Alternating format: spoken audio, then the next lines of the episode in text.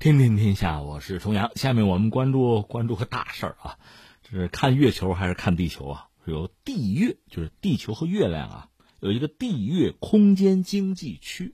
我们要关注的是这个概念，是这样，就是在中国航天科技集团这个公司的科技委主任叫做包为民，他日前在北京透露说呢，中国力争要在本世纪中叶建成地月空间经济区。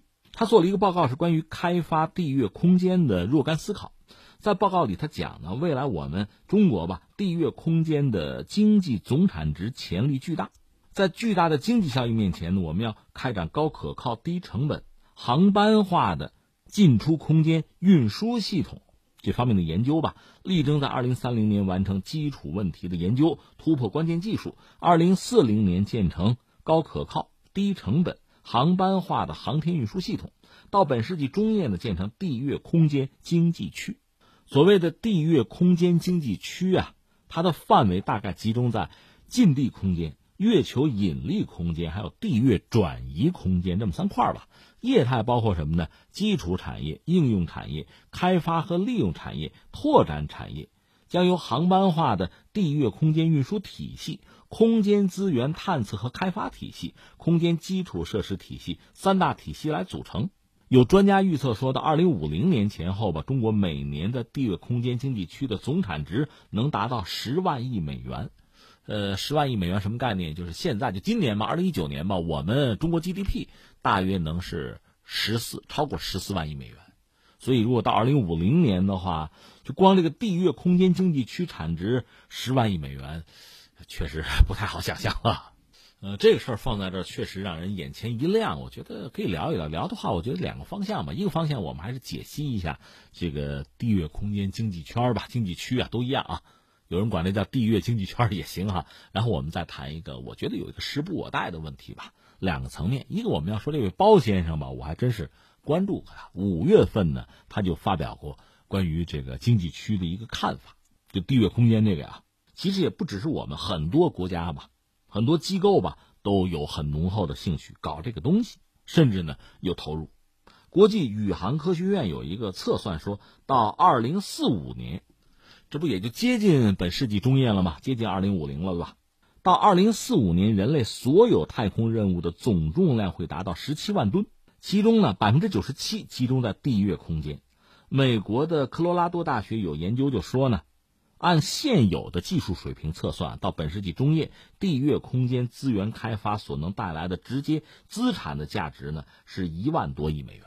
这个地月空间，我们讲就是近地，还有这个月球引力空间，还有这个月球转移空间，这么三块。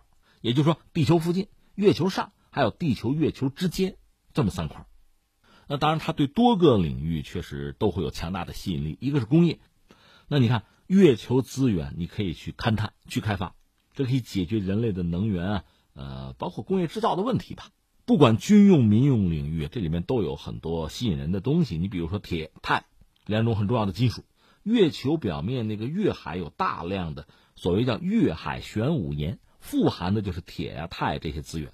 稀土元素在地球上是比较稀有，我们中国当然说占了不少哈，但在月球上呢，说风暴洋区月海之中。稀土元素的含量预计是达到二百二十五到四百五十亿吨，这我不说我们，就美国人肯定高度关注啊，他们缺这个东西。当然，我们要说你光把稀土搞到了也不行，你关键是得能炼呀，能加工啊，这是一个。另外，月球土壤之中呢有大量的这个所谓氦三元素吧，这以前我们也聊过，这种元素在地球上的储量呢极少，它是一种可以作为非常清洁的能源吧，而且它很可能会成为将来就是宇航的一种动力源。就很有吸引力啊！当然，氦三这玩意儿也有人一直在质疑。我们今天不讨论这个，只是说这个月球上有很多吸引我们的东西吧。另外呢，还有农业方面，考虑在空间站上可以种植瓜果蔬菜，就关键是解决人类的吃饭问题。太空之中呢，属于微重力环境，它种植的那些东西啊，不受地球重力的约束啊影响，那就可以这个 无拘无束呗。所以单体个头整体产量肯定比地球上大得多。当然，我现在也没有这个能力测算哈，得到什么程度，它得有一个量有规模，要不然的话，它成本，你想从飞船上运回地球，这玩意儿，你想一个土豆得多少钱，是吧？但是，一旦规模到一定程度之后，那恐怕还是颇有吸引力吧。当然，还有所谓第三产业，比如旅游啊、服务业。其实现在你看卫星通信啊，这个网络、导航、遥感这些东西，都和这个经济趋势有关系。另外还有这个太空游玩啊，甚至太空丧葬啊。你别小看这产业，其实算起来都不小。其实你看，在二零一八年的时候，俄罗斯的能源火箭航天公司，呃，他们这方面表示说呢，打算让付费游客呢在国际空间站出舱太空行走。当然，这个收费会比较高，有人算得一个亿啊美元啊。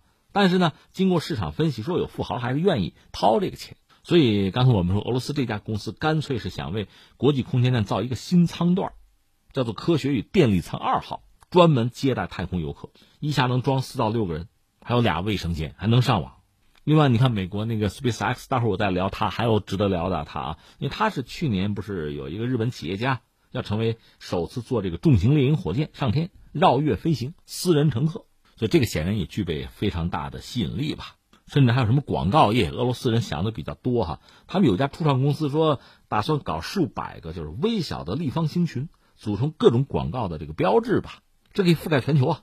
日本也有公司计划在月球上插一面广告牌，以地球为背景吧，从太空之中可以展示商标，各种玩法是吧？当然，刚才我们说了半天呢，这个包先生也讲得修路。所谓修路呢，提升人类进入空间的能力啊，降低成本。那么这个运输系统应该是航班化的、高效便捷的，那当然还是很安全了。这是我们大约描绘了一下这个将来的这经济圈、经济区啊一些特点，包括一些产业吧，确实让人觉得挺好啊，前途会非常的美好。嗯，但是我觉得第二点我特别要强调，叫什么“时不我待”，你能想到，别人都能想到。那我们中国人想到，包括这位包先生能提出来，显然他是有依据。这个依据说到底还是我们的综合国力，包括我们的航天实力。我们在这个领域就是研发呀、生产啊、实践啊，就你的能力将来是能在这个空间啊去实施，这是非常关键的。那你能做到，还有一些国家航天大国也有可能做到，或者人家联手做和你竞争，这种可能性都是存在。这个格局一旦形成呢，我觉得对我们来讲有一个词儿叫“时不我待”。这事儿还真得抓紧。刚才我特别谈到那 SpaceX，为什么谈到它呢？它不有一个所谓星链计划吗？和大家聊过。我对这个星链计划就比较质疑吧。一个是质疑它的能力本身，因为它想有一个什么 WiFi 覆盖整个地球嘛。你要知道，在中国的境内，中国版图上就得五百万个基站。那你如果说是在天上，在轨道上要覆盖地球，你得多少颗星星才管用啊？才够用啊？我觉得这是一个问题。而且性能是不是能够？呃，保证在一个相当的水平上。再一个就是说什么呢？你光顾着你这星链计划了，你考虑没考虑你占了多少轨道？你对别人产生什么影响？对其他的国家、其他的机构、其他人的这个航天活动会产生什么麻烦？你考虑过没有？你比如他这个星链发射了一部分之后吧，我记得打了六十颗上去啊。美国的天文学学会就已经怒了，说这个星链计划会污染天文学的观测数据。他们甚至提供了一个依据，就是这个美国的洛维尔天文台。五月二十五号，有这个宇宙观测的照片嘛？星链卫星正好是划过相应的那个空间，最后拍出来的东西，你想还能要吗？一方面，人类打到天上去的卫星在运行；另一方面，还有好多卫星就是呃寿命到了，寿命到就成了垃圾了吧？另外，你必须发射新的卫星去补网，就这个过程周而复始吧。有个统计还不完全统计，说目前太空垃圾怎么有四千五百吨吧，数量上亿块。其中绝大多数可能超过九成就是报废之后的卫星，另外就是这个太空中啊，其实真正有用的好用的轨道并不多。你比如说地球同步轨道，这条轨道最大能容纳多少卫星呢？二百颗。所以好多卫星就好多国家好多机构得排队，可能排队的还有两千六百颗，就这么个状况，非常的拥挤和密集了，以至于人们不得不在天上就某个地方吧，画了一块所谓这个卫星坟场吧，或者叫墓地吧，就是你这个卫星快到报废的。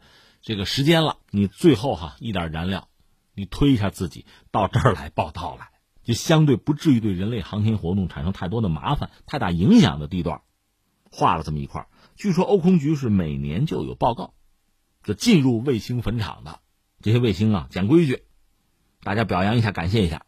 有一些就是不按时进，这卫星死了以后天上乱转的，或者没进入坟场、进入失败的，呃，甚至还要点名批评。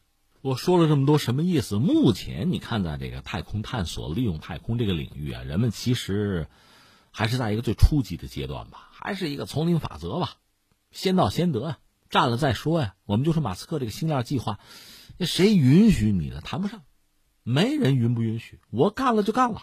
他最终可能是四万八千颗卫星吧，我记得，这打到天上去再说呀。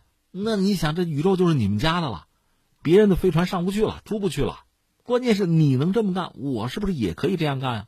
这真有点像那个当年的大航海时代的西方的殖民者吧，探险家、冒险的，搞一木头牌子往哪一插，哎，以上帝和国王的名义，这是我们家的了啊，给给你命个名吧，然后就开始抢了，就成这个样子了，没有规矩啊，礼崩乐坏呀。但是应该说，要促成一整套这个规矩秩序的形成，你得先拿出实力来，你得有话语权，否则你在地面上跺脚是一点用也没有。